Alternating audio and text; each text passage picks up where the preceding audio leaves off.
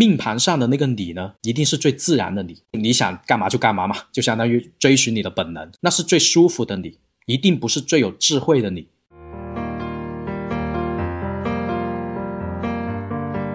占星它会给我一种思路，就我到底可以做什么，做什么东西可以做得更好。这个事情给我做，这个事情给别人做，有什么不一样？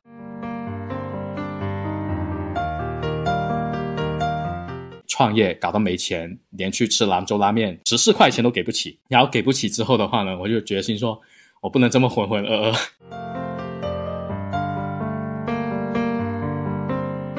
Hello，你好呀，欢迎收听《玄门有你科学搞玄》，这里是伊曼，我是十三，我是阿晴。今天呢，我们邀请到了十三老师的好朋友，也是他非常欣赏的占星师秦姐。当人生遭遇自由落体的至暗时刻，我们该怎么办？但人生不如意之事呢，十有八九。喜欢听玄门有理的听众呢，想必都是相信命运这件事情的人。而命运呢，总是会有起起落落、高高低低。那一个人的运势低迷的时间，其实是不尽相同的。经历的倒霉事情呢，那更是千奇百怪。有些人在经历这些事情之后，可能他三天就复活了。那有的人的话，一直在这个漩涡里面不断挣扎。更有一些朋友会被反复的牵扯波动，就像过山车一样。所以呢，我们这一期来重点聊一聊关于至暗时刻和运势起伏的这一个话题。在话题开始之前呢，我其实特别好奇啊，十三老师和秦姐是怎么认识的？你们到底是谁先去找谁做的命理咨询啊？其实没有，我一开始是他的装修客户，是想要找他定制柜子的。偶然就是聊到命理和风水。对，其实他是我的金主爸爸。这个就说到我要刚买房那会儿，其实我一直犹豫是要入住还是出租，涉及到我到底要投入多少钱来完成这次的装修。朋友就给我推荐了十三，就是他们可以全屋定制以及落地等等。我还记得你是在在我回家的路上，突然给我。来了个电话还是微信什么的，一开始是讲设计稿的交流，就这个家到底要怎么装。然后聊着聊着，琴姐她突然说她会占星，然后我说我会风水，会紫薇，就聊了应该是有一个多两个小时。反正我记得那一天的聊天里面的话呢，关于设计稿的方面也就聊了半个小时左右。后面我就一直在家下面的那个公园那里 在里逛，因为这个客户为什么不挂电话？哎呀，不好意思，原来你是想挂电话的呀。很累，很想回去。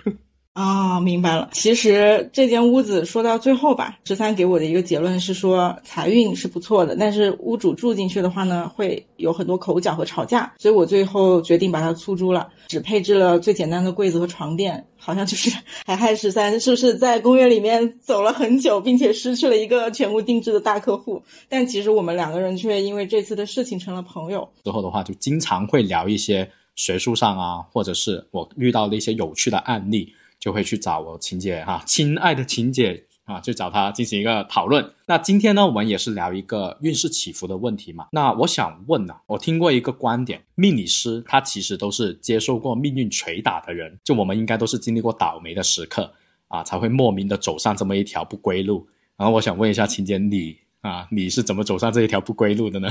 呃，我先抛砖引玉哈，讲一下我自己的问题啊。其实我接触玄学的话呢，是我从小就喜欢这个东西，这是真的。因为我自己本人的命盘来看的话呢，紫微斗数里面有六颗被誉为是六大煞星，很不巧，五颗都在我的命宫里面的了，剩下最后那一颗呢，就在我的福德宫，也就是紫微上面六颗最主要的不好的星耀呢，都在我自己身上。那面对我这种人的话呢，一般来说，什么是至暗时刻？没有。啊，每天都是，这就是这么悲观的一种情况。反而有的时候走好运啊，我都要在怀疑是不是老天爷在前面挖了个坑什么的。我是那种哪怕享受到快乐的人，都总是会心惊胆战的一个类型。那真正让我走上玄学这条路的话，反而是因为创业失败这个事情。创业搞到没钱，连去吃兰州拉面十四块钱都给不起。然后给不起之后的话呢，我就决心说，我不能这么浑浑噩噩，我要搞清楚到底是为什么。那后面就。啊，慢慢的先接触风水，然后又接触了命理，又接触了越来越多啊，这其实就是我走上这条路的一个契机。所以对于那个观点的话呢，我反而不太认可。你这不是一直在被捶打？你就是命定之人啊！不好意思啊，对，好的，好像你不干这件事情都违反天理了。谢谢哈，那你呢？你又是怎么样？我的一个至暗时刻，其实是在我刚上大学的时候。嗯，那一年就被确诊了重度抑郁，就是要吃药，并且甚至到住院的程度，就有长达三四年的一个服药，然后以及有一个六七年的持续的心理治疗，这个是我非常难走的一段路。哇，那个重度抑郁，三年服药，六年持续的治疗，到底是发生了什么？其实呢，这是因为刚上大学的时候就家道中落了，然后妈妈当时是被人骗去创业，所以把家里的积蓄全都挥霍光了，所以我经历了一个完整的阶级滑落的全过程。别说是本来打算出国读书这件事情不可能了，就是连之后大学后两年的学费和生活费可能都交不起了，有这样的一个状况。但其实如果我妈妈她是真的热爱一件事情，她想去创业，我其实是会支持她的。但真正让我抑郁的这个最窒息的原因，是因为她。创业也好，还是做任何事情也好，他的出发点都是为了禁锢我，展现出了极强的控制欲。和这个占有欲。不仅不同意我出国深造，其实也不太同意我和当时交往的对象继续在一起。主要是嫌对方家里太远啦，以及对我的生活展开了全方位的控制，包括像我在上学的期间，其实没有多少的精力放自己真正的学业上，必须要去承接他的一些业务等等。那这种多方面的一个情况吧，当时已经超出了一个刚上大学的女孩处理问题的能力了。刚上大学其实也没有任何的朋友，室友其实经常看到我无缘无故就掉眼泪，他们选择。无视，所以当时没有任何人可以倾诉，然后分手了，然后也不能继续读书了，等等，所有的事情我不知道怎么办，也不知道人生的未来的方向在哪里，每天就是只能以泪洗面。这个时候其实还是有比较 nice 的人，他注意到了我的这个状况，最后把我拖到了他自己看的那个心理医生的面前。这个时候我就开始真正的自救。那这个时候呢，其实我。心理医生也看了，命理师也在疯狂的找，因为我也像现在很多的这个客户一样，就是会去想说，希望别人给我一个答案，我的抑郁症到底什么时候可以好，以及我的生活到底什么时候有起色，我未来是不是真的没有办法去过我自己想要的人生，我是不是必须要被我妈妈控制到死等等，就是会想要去寻求一些这样的答案。但是我发现很离谱，就是我可能找的人，当时真正有水平的命理师并不多，所以。没有一个人能够给到我一个很确定的答案，所以我就说，嗯，要不然我就自己开始系统的学习吧。所以我就开始学习心理学，然后同时这个占星，然后现代占星和古典占星都开始学了。通过这样的一一段至暗时刻，然后才走向了这个命理师这条路。那我觉得你这种才是那个观点的正确示范啊！就你这种才是真正的面临的一些困难，是一些不好的际遇。才走上了这一条路。很多人在迷茫的时候，他们就会不断的去问别人的故事嘛，希望别人说给我一个正确的答案，给我一个明灯一样的存在。但很多时候都是为人自度。你现在系统学习完，那学完之后的话，有没有在这个自救的过程当中是有一个确实的感悟？有没有走出来呢？你认识我的时候，我的状态应该看起来不像是一个特别糟糕的状态吧？一个买了房的人，然后还要准备花大价钱去装修，这样子的人怎么可能抑郁嘛？就看着比我有钱，其实呢，已经确实的走出了这个泥潭。当然，这个过程确实非常非常的痛苦，大概持续了六七年吧。可能我真正开始拥抱自己的生活，大概是从二零一九年开始的。然后，我觉得我的生活开始好起来了。说回到你刚刚的问题，我其实是学了之后，回头来看我的命盘，我发现有很多事情呢，都是大概率会发生的事情，只是当时的我并不知道，所以我当时就会有一种受害者心态，就是会觉得。为什么我这么悲惨，这么糟糕的事情是发生在我的身上？就别的小朋友快快乐乐的，对吧？家里有人疼，有人爱。我当时上的学校也是那种大家都比较有钱，马上大三他就要出国了，然后家里面想买什么就给买。读到大三，有一些同学已经开始自己开酒吧、自己创业、自己买车等等。我看到别人的生活，再加上我自己遭遇到的事情，我当时受害者心态非常非常的严重。但是当我学了占星之后，我发现这是一个大概率。我会发生的事情，就是不管我再怎么去挣扎，其实我都没有办法去逃脱。这个就有说到我们的命盘本身，用占星的古典技法来看，我的整宫之下的一个命盘，我其实是非常适合去追求那些更高级的一些人文社科的知识，然后适合去出国，然后适合去深造，然后适合去拥抱这种更自由的生活。但是。用现代占星的这个分工制，我们说的这个 Placidus 这个分工制来看的话呢，我的这个九宫的行星它其实偏移到了第八宫。当我的行星偏移到八宫之后，其实它就意味着原本的我想要过的生活以及我适合去追求的一个方向，它不能获得真实的这个我所存在的环境的一个支持。比如说，在我准备出国的时候，我家道中落，直接没有钱。去支持我做这样的一件事情，以及我想要去追求更高级的一些知识。我当时其实是想去读美术史啊，然后心理学等等啊，这些方向我也都有在准备。当时读研读博这条路也是不被家里人支持的。刚才听完琴姐你这样子说的话呢，我会发现她其实跟我遇到的很多朋友在命理咨询的时候会问的问题是一样的。我想前往 A，但是事与愿违。那这种时候的话，我该怎么办？面临的这种求不得的心。心态，那我们就会很难受、很痛苦嘛。这也是我想很多人在走运势低迷的时候常见的问题。那刚才听你讲完你的整一个技法的分析之后的话，我会觉得有点像是坦然接受吗？我当时也并不全然是坦然接受，但是属于一种是被动接受吧。毕竟已经没有这个资金支持了，加上家里人也不同意。其实我就会回到我自己身上。如果我毕业了之后要找工作，我到底应该在国内？我可以找到什么样的工作？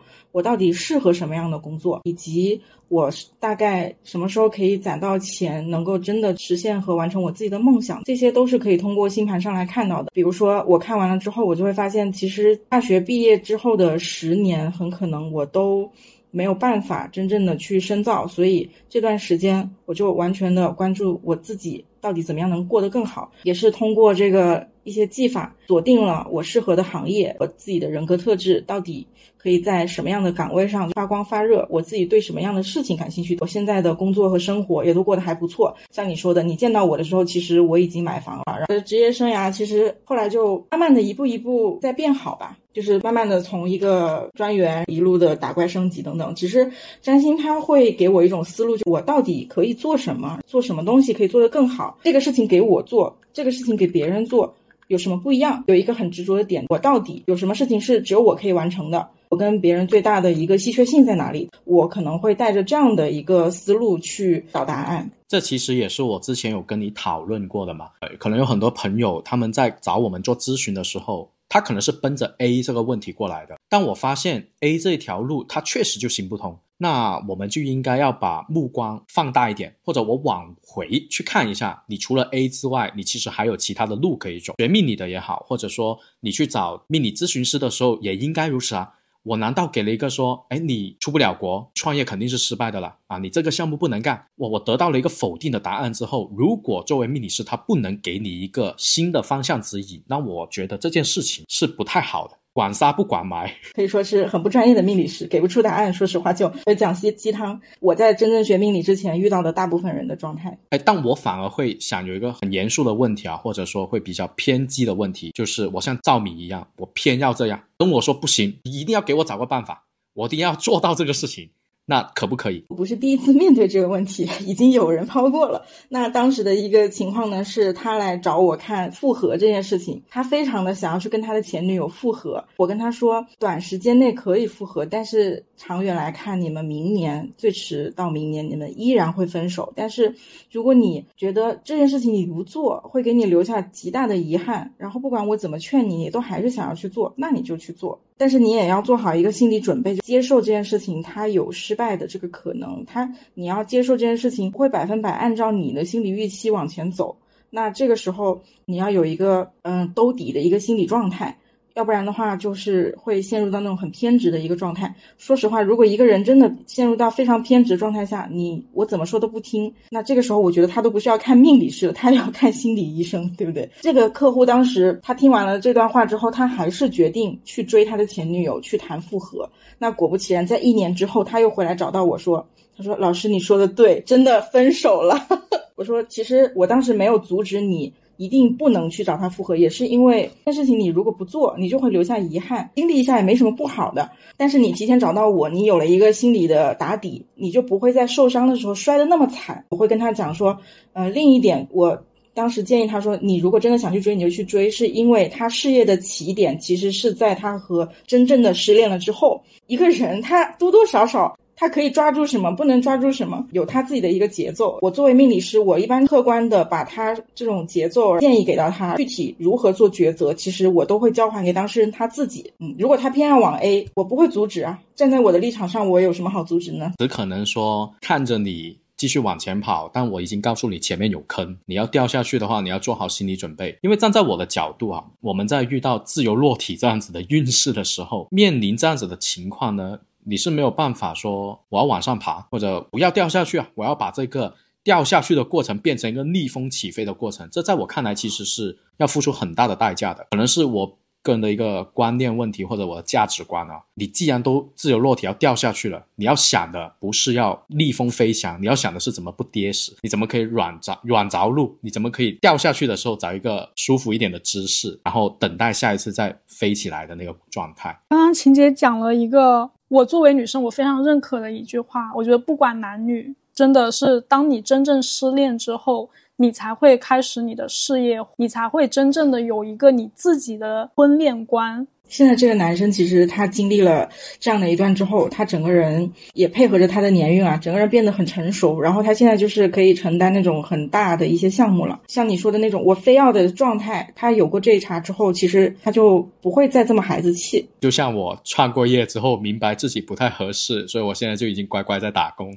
不过除了自由落体，我们刚才说你要去经历这个事情以外，前提是建立在他之后会变好嘛？那这是其实是一个未来。可期的过程，但有一些人他可能真的就是走二十年的一个倒霉的运势，会有一个叫做天地人策略的东西。如果天时也就是运势，我们会说老天爷他要世界就是这么转，你是没有办法去改变的。明年就是龙年，你不可能说明年会变到兔年或者马年这样子的一个时间节点。所以你天时既然没有办法去改变的时候，我就只能靠人和地来做建议。那当然，我个人会首选地我认为的风水，因为环境这个学问的话呢，它相当于是用来托底的，可能。有很多的朋友他会认为风水是为了追求大富大贵，但是大家只要是认真思考一下，都知道这世界上发富贵的房子哪来这么多？富人永远是少数的，所以我们就先找一个不要拖累自己，别让自己雪上加霜的那种房子。那我在遇到一个不太好的运势的时候呢，就起码有了一个打底先，然后等到我好运的时候，那我当然自然而然就会遇到。好的那些环境，在占星里面的话，你们对运势是怎么样的一个解读啊？我可以先说一下我们紫薇的一个看法。我个人的认知来看的话呢，运势它其实就是人的一个性格所决定的。因为我们在看很多命盘里面的时候的话，不管是大运还是流年的力量，它都是基于这个人的原局所产生的，对吧？就是性格决定了命运。我不知道这一点在占星里面是不是如此。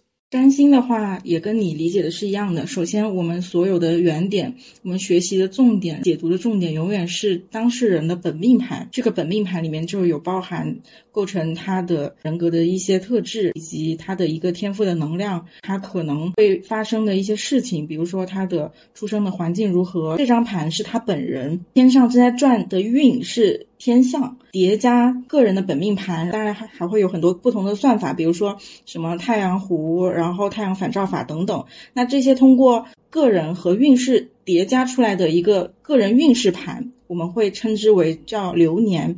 那这个流年的话呢，其实同样天都是在转，但是为什么叠加到每一个人的命盘上出来的流年都非常的不同？这就是因为它跟你的命盘之间，它一定会有一个呼应和能量流动的一个关系，所以就是。同样的大事件，外面的大世界都在发生，但是其实具体到个人身上，你的运，你可以做什么，不建议做什么，都是不同的。但是呢，怎么样可以趋利避害，这一点是我们比较看重的一点，不太能够说通过命理就知道我可不可以有一种方式，我明年就赚大钱等等，这个是不太可能的。但是我们可以做到的是，怎么样让你的特质在什么样的一个环境下更加闪闪发光，然后你的精力花在哪里，可以拿到更加漂亮的结果等等。这些是我们可以给到的一个建议，很像我的一个个人观点啊，就是改命这个东西，改命在我看来就有点像是让我个人的特性发挥的理所当然。我们具体一点哈啊，那大家可以听个热闹，在紫薇里面有一颗星是叫做天梁星，天梁星呢，它所代表检察官，就是它放在古代的时候，它是一个检察的一个官职。那你想一下，这个官职肯定就对人指指点点。对吧？我要捕风捉影，我要去啊，去评价你啊，去看你到底是好是坏，就像一个纪律委员一样啊。不管你有没有问题，我都先觉得你有问题，然后我就要开始摆出我老大哥的身份，去对你进行一一番的教育。所以现代的那个解读里面的话，我们很多时候会把天良心他适合的职业是定为当老师，因为你当老师你可以指指点点嘛。你想一下，如果一个人他是天然入命，他天生就带有了这种很喜欢去教育别人、很喜欢去说别人、说教别人的一个行为的时候，在家里面会变得怎么样？就像是老妈子，你回家里，他跟你说那个鞋子要放放好哦啊，然后那个吃饭的时候腿不要放在椅子上面，出门记得要喊那个叔叔阿姨好，你会觉得很烦啊，这个人。可是。当我把这个特性，我换一个环境，我放在课室里面，老师对你指指点点，这是一件很理所应当的事情，对吧？因为他在教育你，他在教导你东西。如果放在你学车的时候，教练对你的指指点点，这也是一个很理所当然的事情。所以我会认为，所谓的改命，就是让我的特性通过一个环境的改变，然后发挥的理所当然，让我的好变得更好，让我的不好呢，也可以变得被人接受。啊，我不知道在西方有没有这样子的，就西方占星里面有没有这样子的一些观念哦。嗯，其实，在占星里面是没有改命这一说的，因为所有的命基本上最根本还是当事人自己的一个命盘，但是这个命运也不是既定的。我们其实占星的解读非常的细，像前阵子可能伊曼也找我体验过，对吧？我们其实会把所有可能发生的一个状况跟当事人就是罗列出来，然后具体你怎么样选择，你选择 A，它的一个结果是如何；选择 B，它的结果是如何等等，有不同的这个未来的一些可能性的一个方向。那它如何通过综合的一个选择拿到更好的结果，然后以及。他知道自己的一些命盘上的一些凶星，怎么样去把他的这个负面的特质，尽可能的不要让这个凶星的影响变得那么大。就是比如说，我有一个客户，他的火星落在天平座，是一个嗯落线的一个位置。那其实他遭遇到的一个事情，就是说他不断的会被卷入到一些。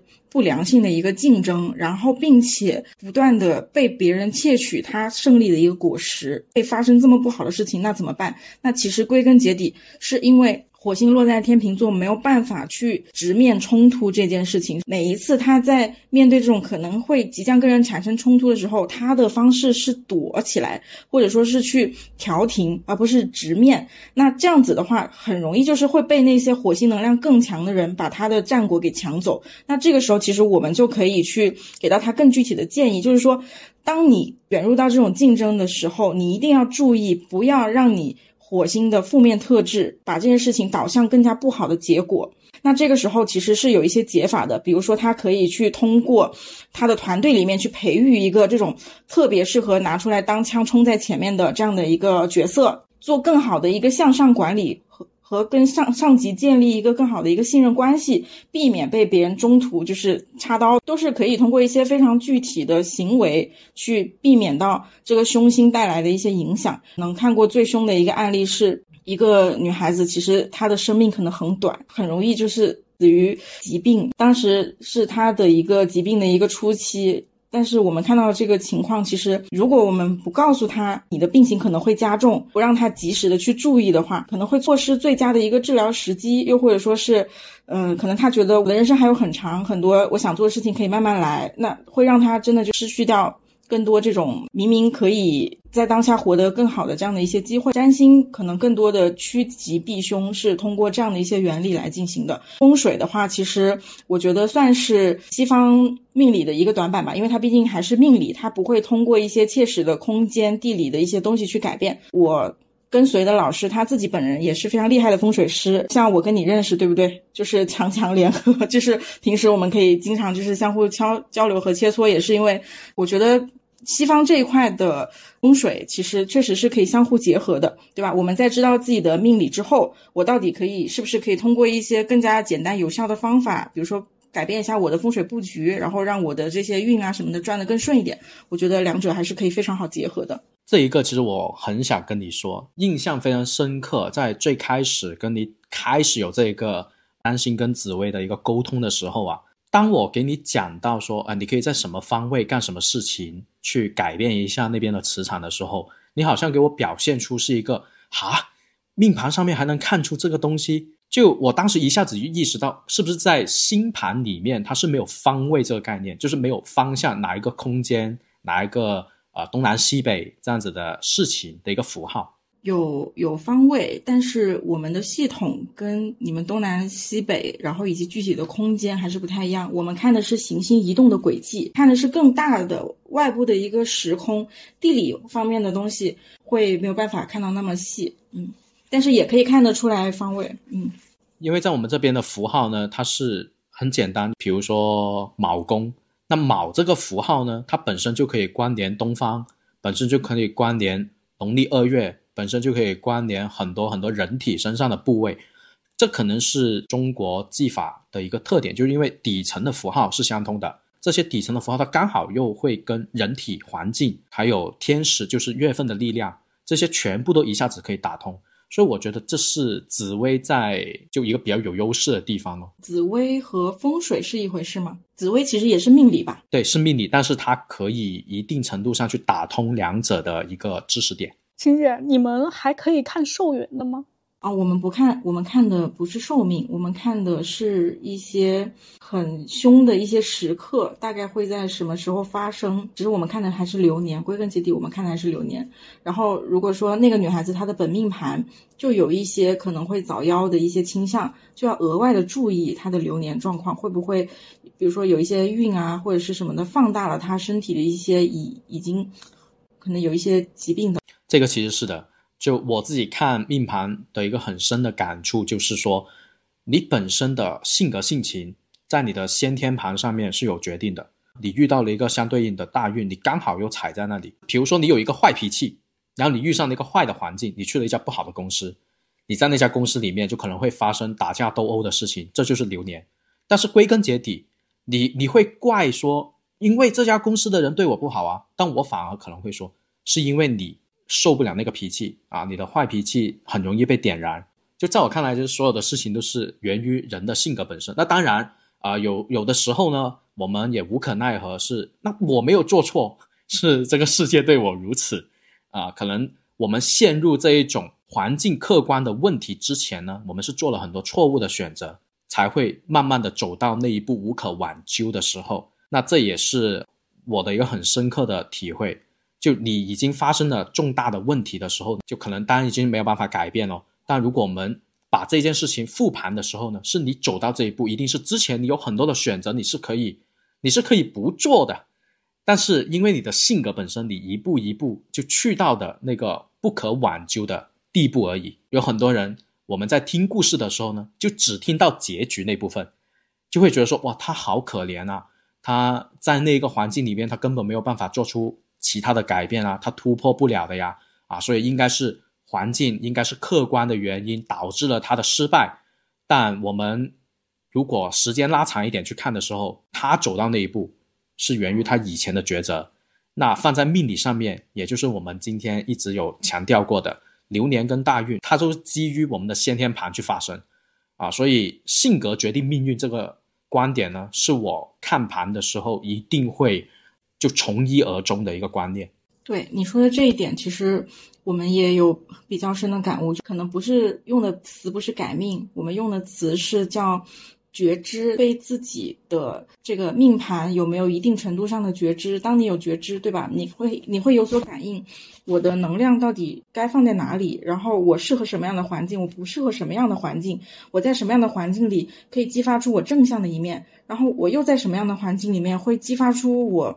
最偏激的一面，最近也遇到一个客户，他从来没有看过占星，他第一次找我，但是我发现他对自己的觉知非常的深刻，就是他会不断的去剖析自己这些问题等等，用一些很客观的见识的一些知识，然后把他自己活成了他命盘上面的一个样子。那其实这都是可以去选择的，因为一个人的命盘，像我解析的时候是可以看到非常多种可能性，像你刚刚讲的一个人，他一步一步的选择到最坏的境地。那其实就是因为他在没有觉知的状态下，毫无逻辑，或者是对，或者是纯凭自己的情绪感知，对本能去进行选择，那可能就会一步一步选择，然后选择到一个最坏的一个境地。觉知也好，就是或者说你是用紫薇也好，用占星也好，去帮助我们自己加深这种对自己的一个命盘的一个觉知，其实是可以很大程度上强化我们自己对生活的一个掌控能力的。这个我有一我有一个非常敬佩的紫薇老师，他说过一句话：命盘上的那个你呢，一定是最自然的你，就你如果单纯跟随命盘去生活的时候，你想干嘛就干嘛嘛，就相当于追寻你的本能，释放你的本性。但是那是最舒服的你，一定不是最有智慧的你。所以我教紫薇的时候，就有很多学生，我都会跟他讲说：你们今天如果是已经打开了命盘，学习了这一门技术的时候，你就要知道，人比命大。这个命盘上的一百多颗星都不可能完整的描述你一辈子的人生。你要做的是，就你用你们的说法就是觉知嘛。我要开始去掌控这些星星，我要知道我有这个特性，那我这个特性如何去搭配环境，然后从而让我对的生活，让我对我的生活有一个更好的呃掌控能力啊，或者是引导能力啊，这样子的一个情况。我觉得你们刚刚讲的太可怕了，什么？最坏的境地，我个人会觉得，当命运的齿轮悄然转动的时候，在局中的你是感受不到的，你不知道你当时做下的那个决定是在未来的某一天某一个很坏的结果的开始。但是，即使我按照我命运的轨迹走到了那一个所谓最坏的境地，那又怎么样呢？柳暗花明又一村啊，那最坏的就抛掉它嘛，我就放弃嘛。对吧？我重新开始了，那又是一个新的开始。当然，你要踏在你好的流年上，不要又在一个坏的流年开始另一个新的悲催的故事。我觉得阿曼，我也看过她的命盘，她是一个女战士一样的这个。这样的一个角色，所以他会有这样的一个理解，我觉得嗯，非常的符合他命盘的一个样子，对不对？就是怎么样呢？有困难我就冲啊，对吧？有有事情来事情我就解决，然后非常非常棒。我觉得他的命盘就是能量很强。再说到什么样是选择。对吧？人在做选择的时候，其实这个也还是看回命盘本身。有些人他他是理性的，他可以做出理性的选择。那有一些人他可能会他的觉知是更加偏这种第六感的，他也可以做出一些相应的选择。那我想说的这个案例是什么呢？其实是我的老师，他就有一个在命盘上叫做劫财这样的一个征象，就是说他是别人的财神爷，他赚的钱到最后都会花到别人的口袋里。他确实也是这个样子的。那一般人听到这样的一个格局，就会说，反正我赚钱也会给别人花，要不这个钱，对吧？我不要那么辛苦的去赚好了，反正最后都会归到我的口袋里。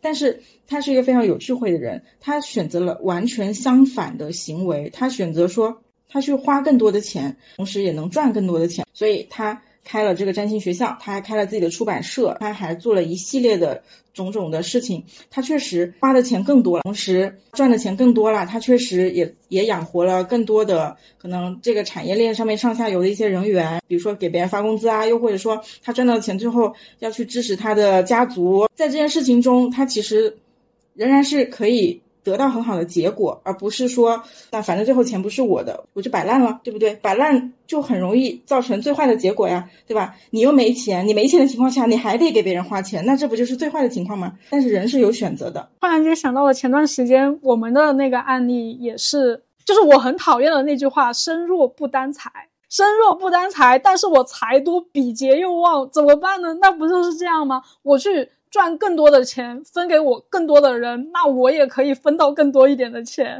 对，是的，所以我觉得人永远是有选择，你的你的觉知越强，然后你能做出的选择很会让你今后过得更好一点。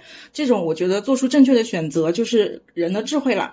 我自己，我之前。对于我来说，像是贵人一样的上级，他打开了我这个对于职场的一个理解。那他也是这样的人，他做的选择是什么呢？我当时给他看命盘啊，我跟他说，你明年可能会有一个降薪、收入大幅减少这样的一个情况。那正常人他的思路异于常人，他说，哦，明年会降薪，那我今年把我的 base 抬高不就完事了，对吧？我今年想办法跳槽了之后拼命的去把我的 base 抬高，那我明年降完之后，哎，我还是拿到和之前差不多的。这样是不是一种解法？对，这样也是可以操作的。所以其实命理这个东西吧，大家不要觉得好像就是天注定了，我就一定要倒霉，我就一定要旺，还是怎么样？其实操作空间真的非常大。然后你的一个选择，或者说你的一个思考的一个方向，都可以让我们之后变得生活的更好。这个我太有感触了，因为它其实就相当于是我们紫微斗数里面的那个。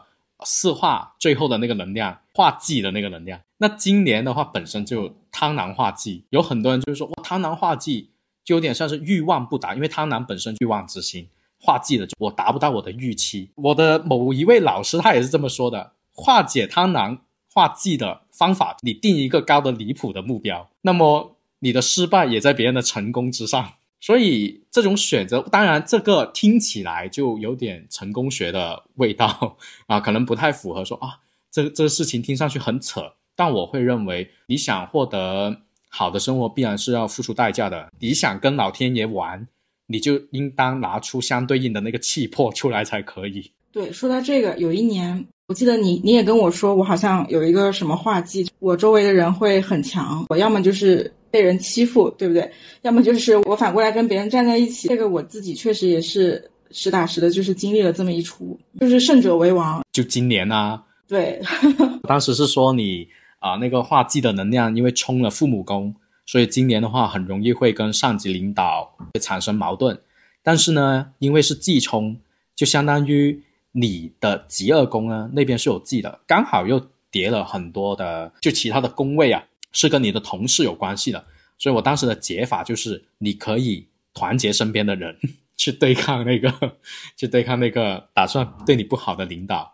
嗯，占星和这个紫薇真的非常的奇妙。其实解盘大事件上基本上都是一致的，但是在具体的一些侧重点还蛮有不同。比如说，我每年其实也都会用星盘给自己解析，那我看到的可能更接近的是一个结果。我看到我自己今年是群星。在整宫制的十一宫，也就是我们的福德宫，我会拥有非常多志同道合的一个伙伴。那这些伙伴进一步的打开了我商业上的资源，活跃的能量极强，能够用 Platitudes 这个进行偏移之后，他们的能量从十一活到了。十宫这个能量进一步的加强，以及在职场上面发发光发亮，会有这样的一个情况。但是你看到的可能是你会看到更细的一点，我会跟我的上级有一个冲撞，这个是我命盘里面也有的。这个不仅仅是这个上级，我的金星和水星是被太阳交伤的，就是我非常的容易遇到那种喜欢打压下属的领导。我本命盘就是这个样子。然后，但是今年可能就是你说的画技这个运，它加强了我本命盘上原有的这。一点，然后我就遇到了一个特别特别离谱的领导，但是最后怎么样？我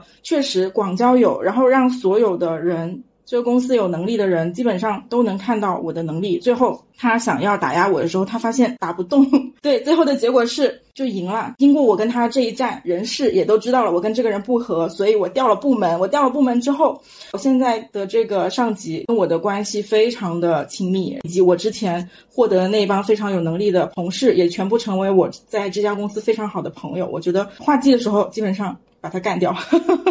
这个是我们当时的一个建议，对，确实也做到了。你就夸我准就可以了吗？这个不行，我夸你一次，你也要夸我一次。我这个人就是讲究一个平等。开玩笑，开玩笑。但是十三老师确实，我我说一个比较气馁的话：当你干掉了你那个上司之后啊，父母宫被冲的这个象意，它印在了哪些身上？印在你的房东身上。确实，对吧？就是这个磁场，它终究没有消失掉。它只是转移了，然后你就租了一个房子，然后那个房东好像给你带来特别大的麻烦。是的，但是房东的麻烦还是比职场上的麻烦相对容易解决一点的。占星看盘也是一样的原则，就是该发生的事情大概率都会发生。象意印在这个地方了，如果它没有印，它就会印在下一个地方。该印的都会印，只是说它印的。大和小，这个是可以由我们去进行一个掌控的。那比如说，我给我的室友看盘，他明年我会看见他有一个有一笔很大的一个债务的一个支出是跟八宫的能量有所连接的。然后，其实这个征征兆是比较凶，那可以用一些小的技巧，比如说，我会建议他说，你每花一笔大钱之前，你先买一个小额的一个保险，把这个征象给他先印掉，对冲掉，或者说或者说去弱化掉那种事项原本带来一些不利的一个影响，这种也是。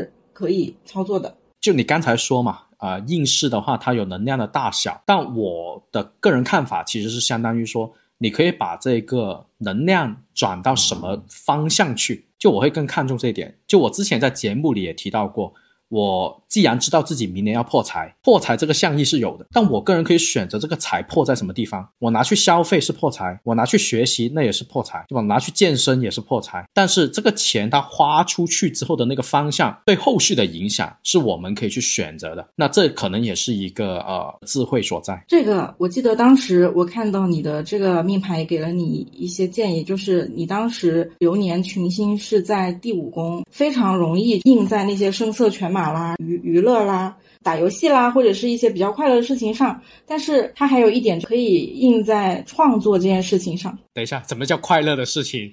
就是你想的那个快乐的事情，美好的性爱也算呢。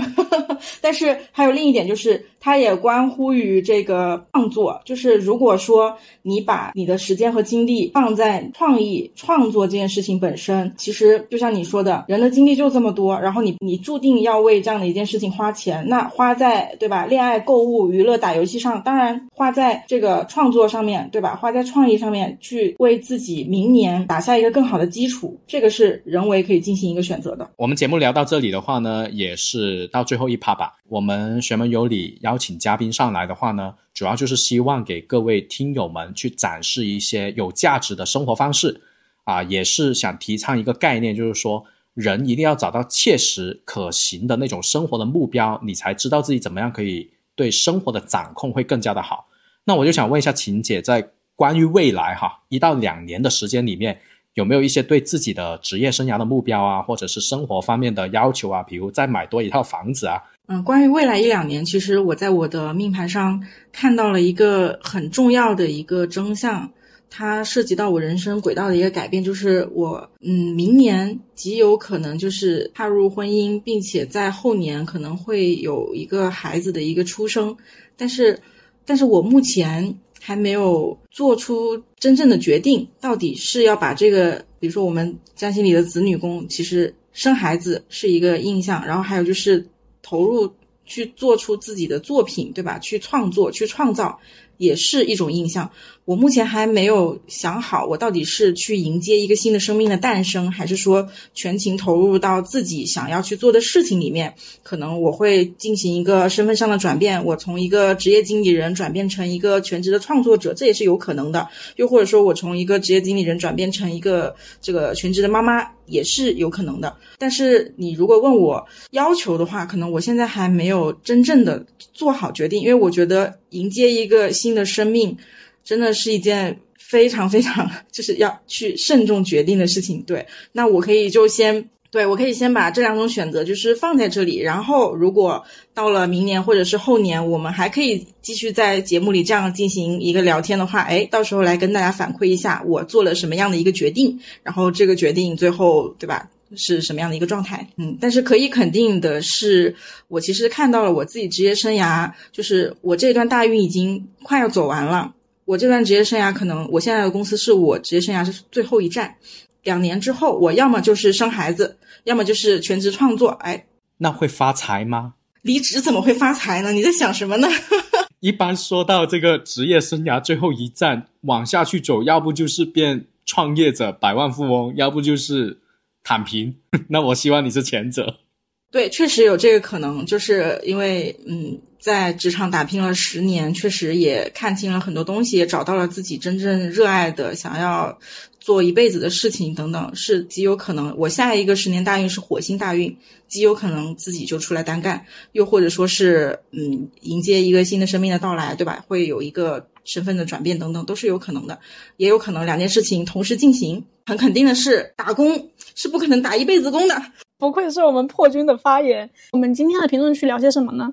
我其实很想听一下各位关于改命这个事情是怎么想。改命这个词，它其实是一个很东方色彩的一个词语。确实，我也是第一次听到说原原来在西方占星里面是没有改命这个概念的啊。所以我很想听一下各位听众朋友们，你们心目当中的改命到底是什么？我们从小听到大，对吧？这个词多多少少在电视剧也好，在我们的文学创作那个作品里面也会接触到这个词语。可是。